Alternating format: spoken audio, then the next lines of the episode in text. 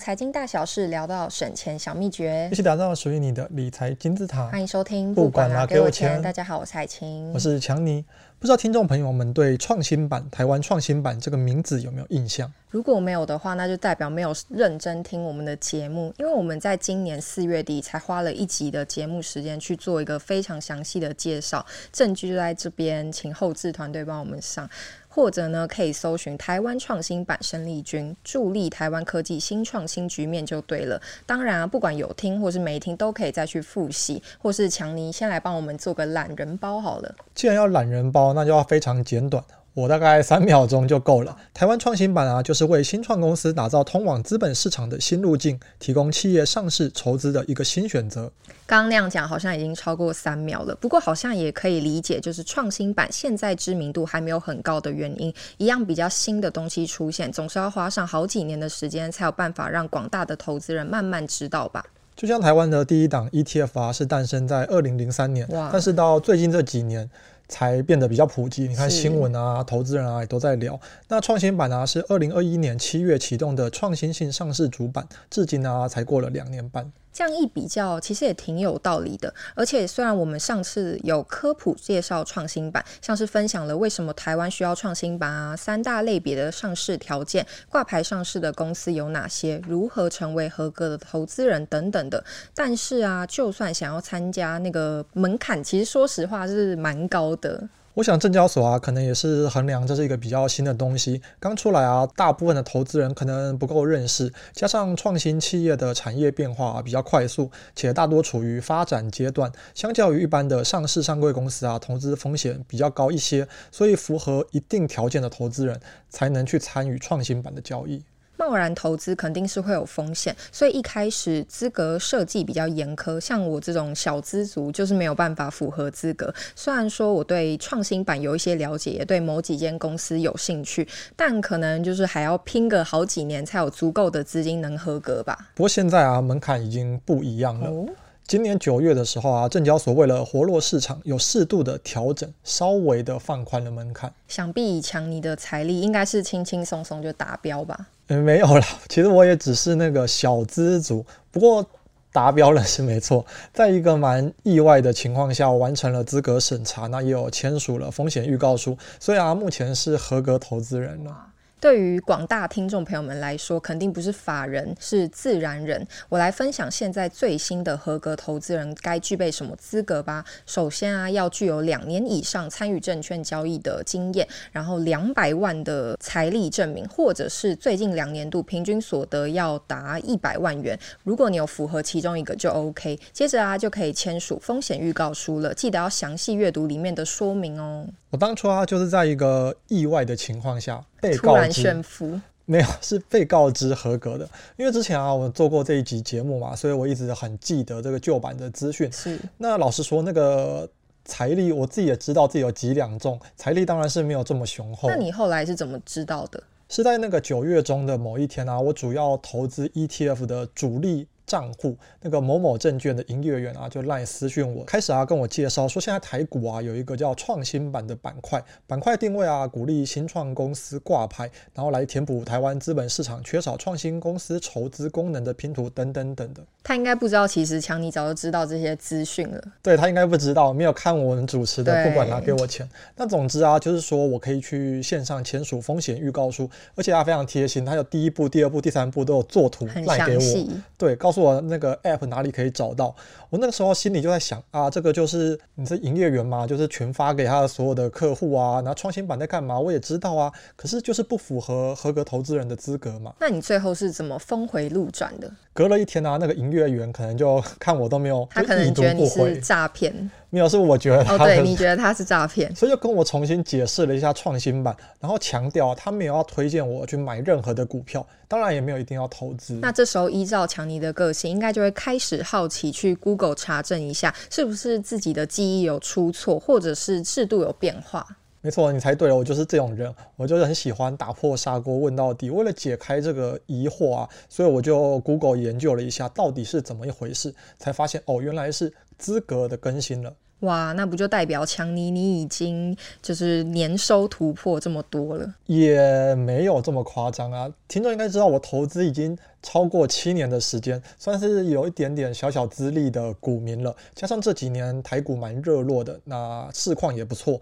所以我主力投资的市值型 ETF 啊，表现有跟着水涨船高，很幸运的就飞过了那两百万元的门槛。看来我还要再努力一下，就是看什么时候才能够成为合格的投资人。以我省吃俭用、认真投资股票，我相信我应该可以比你就是七年再早一点达成，不用花这么多时间。海晴加油！而且我还记得啊，之前做节目的时候有分享一个重头戏，就是抽奖活动。我当然也是一部分是为了这个而来，因为它到十二月才截止嘛。那个时候就心想，搞不好我就是那个天选之人，能够中个礼券啊，中个 iPhone 都很不错。所以认真研究之后就签下去了。可惜目前还没有中奖。听了强尼的故事分享，我相信应该也是有蛮多听众朋友们其实已经符合资格了，只是自己可能没有发现。不妨啊，就是可以去问问看自己的证券营业员，搞不好大家已经是合格的投资人喽。有机会的话，可以一起参与台湾新创企业发展。这边啊，根据证交所的统计资料，合格投资人的开户数在今年五月底的时候突破二十万户，哇！十月底时超过二十四万五千户，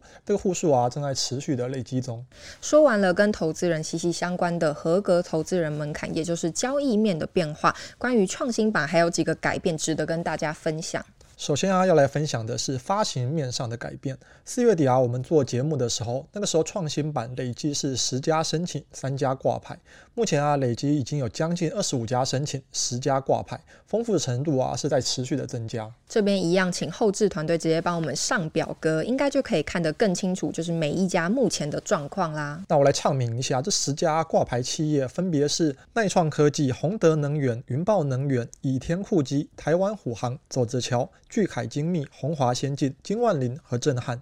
节目啊，因为时间的关系，没有办法一家一家跟听众朋友介绍。不过啊，如果你对某某企业有兴趣，都可以直接 Google 去查到相关的资料，或是证交所这个月月初参加数位时代 Meet Taipei 活动，有邀请十家创新板公司做产品及业务内容的分享，也可以在网络上查到相关的影音内容。再来啊，是产业类别，在新增产业类别前，有许多难以适用现有产业别的企业，全都被归类到其他类别，导致该类别的上市公司连年增加。台湾证券交易所一方面鼓励有望成为新护国国神山群的企业进入资本市场筹资，带动聚落发展及推升台湾创新经济地位。另一方面啊，也严拟新增产业类别，锁定现有符合新经济的上市公司，重新分类，希望啊发挥群聚效应，达到聚焦效果。考量新经济产业应用科技日新月异及追求永续发展的营运模式，且为使具特色的上市公司发挥群聚效应，从今年七月三号开始，证交所新增绿能环保、数位云端、运动休闲及居家生活等四项产业类别，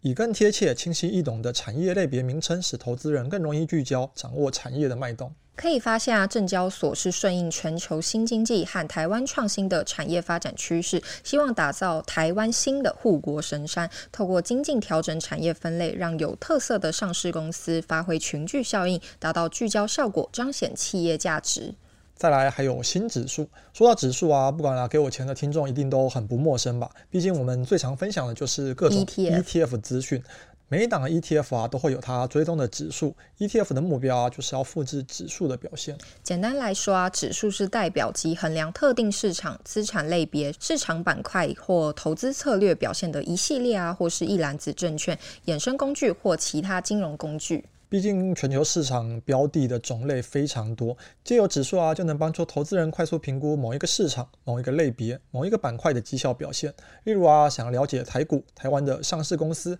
一定会看整体综合绩效表现的加权指数，也就是大家习惯称呼的大盘啦。创新板正好有三个和指数相关的里程碑：第一是五月二日，台湾指数公司纳入创新板公司为加权指数成分股；第二是七月三日，台湾指数公司发布。台湾全市场新经济产业指数，第三是八月七号，台湾指数公司发布台湾创新板指数。听到这一些专有名词，某某某某指数，一时间的听众可能会反应不过来。是，没关系，我们就一个一个来解释。好，创新板公司成为加权指数成分股，这个最好懂，代表上市的创新板股票都成为加权指数的一份子。我去查了一下，截至今年的十一月三十号。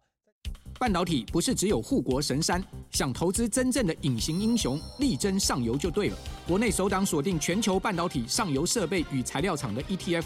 中信上游半导体股票代号零零九四一，带你与科技王者中的王者同行，指导半导体核心财富。二月二十六到三月一号，称王募集，申购速洽中国信托投信与全台各大证券商。投资一定有风险，基金投资有赚有赔，申购前应详阅公开说明书。为加权指数的一份子，我去查了一下，截至今年的十一月三十号，在加权指数将近一千档的成分股里面。排名最高的创新板公司是台湾虎航，权重啊在第三百五十四名，其次是宏德能源，权重是第四百一十八名，再来是第四百二十六名的耐创科技。再来啊，关于台湾全市场新经济产业指数，是以台湾全市场指数母指数筛选母指数成分股中属于绿能环保、数位云端、运动休闲及居家生活产业类别者，成分股数量不固定，每年三六九十二月会定期审核。编制这档指数啊，就是为了呼应证交所新增的绿能环保、数位云端、运动休闲、居家生活四项上市的产业类别，